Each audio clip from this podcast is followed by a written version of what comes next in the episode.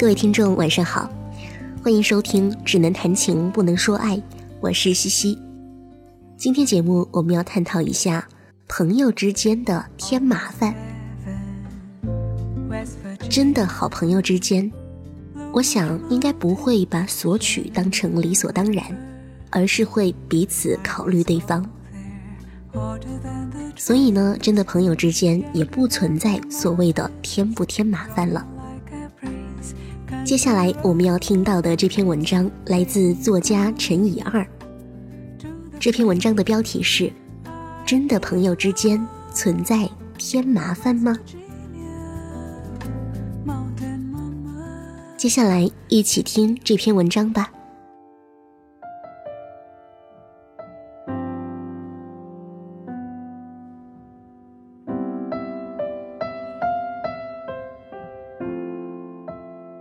我妈有个有钱的好朋友，小时候两家人一起出游，那位阿姨家负担了我们的路费、住宿和多半的餐费，我觉得特别难为情。我们家好像凭朋友这个身份在占便宜，给阿姨家添麻烦，我妈却玩得心安理得的样子，我一度觉得这样很羞耻。后来那位阿姨打牌输了不少钱，不敢跟老公说，管我妈借。明知道打牌输钱这种事翻盘的机会很小，我妈还是很爽快的借给了她一笔钱。她觉得那位阿姨与她从少女时代相识到现在，有一份沉甸甸的感情在，这点钱在这样的一份感情面前不算什么。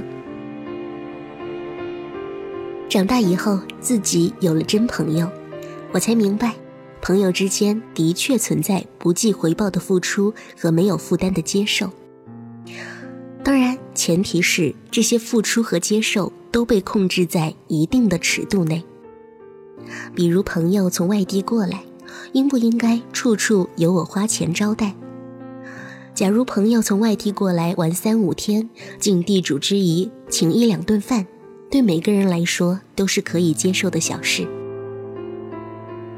如果这位朋友需要你一路陪玩，吃喝玩乐费用全包，又耽误时间又花钱，你可能会有一点不悦。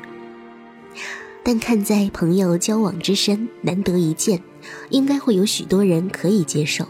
毕竟自己也享受和朋友相处的时光。如果只是交情很浅的朋友，却想要处处由你掏钱，想必很多人都觉得这种人很麻烦。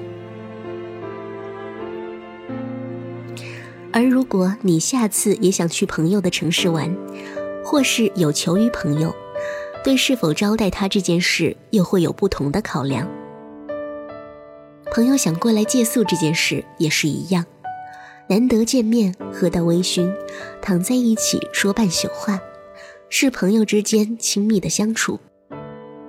跟爱人吵架，负气躲到你家里两三天，很多人愿意向朋友伸出这只手。家里有空房或者沙发给朋友凑合，时间住久一点也接受了。但以上条件都不达成。意味着朋友的意愿或要求超出了你的付出尺度，要么是真的不足以负担那么多招待朋友的费用，或是没有足够的时间和空间招待朋友；要么是情感上你跟这位朋友之间的关系并没有好到让你愿意做出某些让步的程度。这些情况下。如果还要勉强自己去对朋友付出，其实就是所谓的朋友给你添麻烦。尽管朋友可能不是故意的，只是尚未察觉这么做会带来不便。如果认为真朋友之间不应该存在添麻烦一说，忍耐他在你家住一个月，你的心态会因为自己在这件事上的被动而变得不同。你们的友情也必定会出现因此开始的裂痕，倒不如委婉一些跟他说明自己的不便。真的朋友不会把索取当成理所当然，而是会彼此谅解。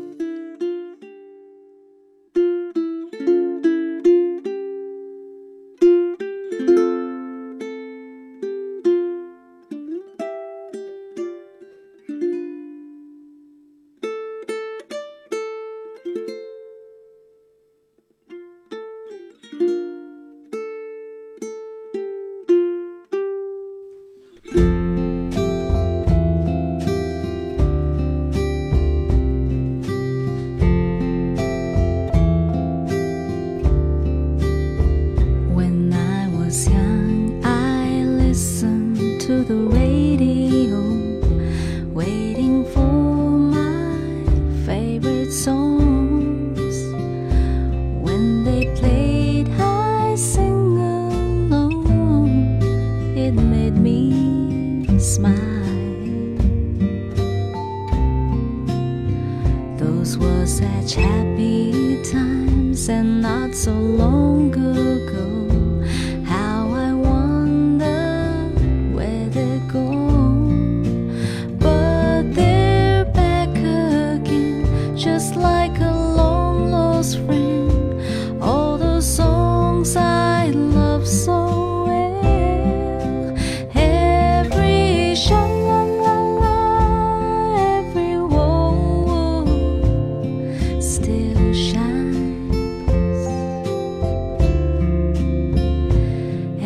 wishing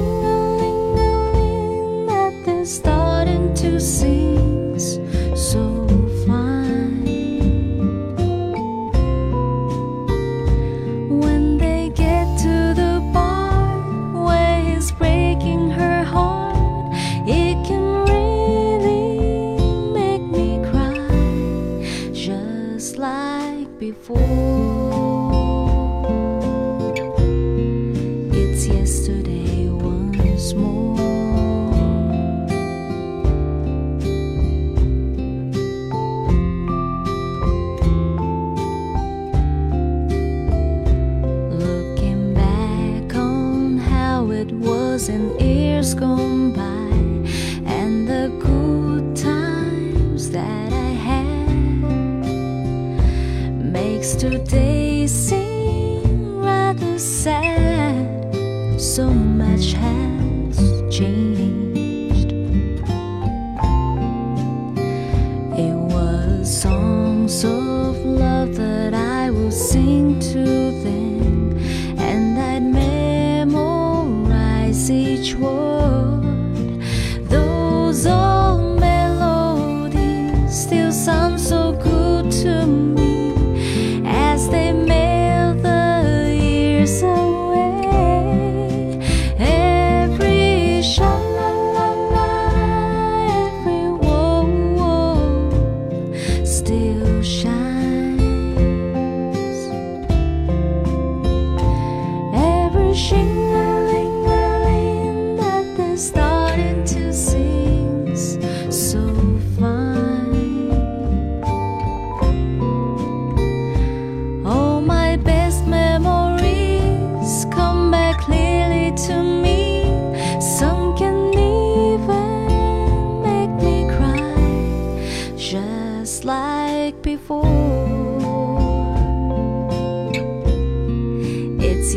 Saturday once more.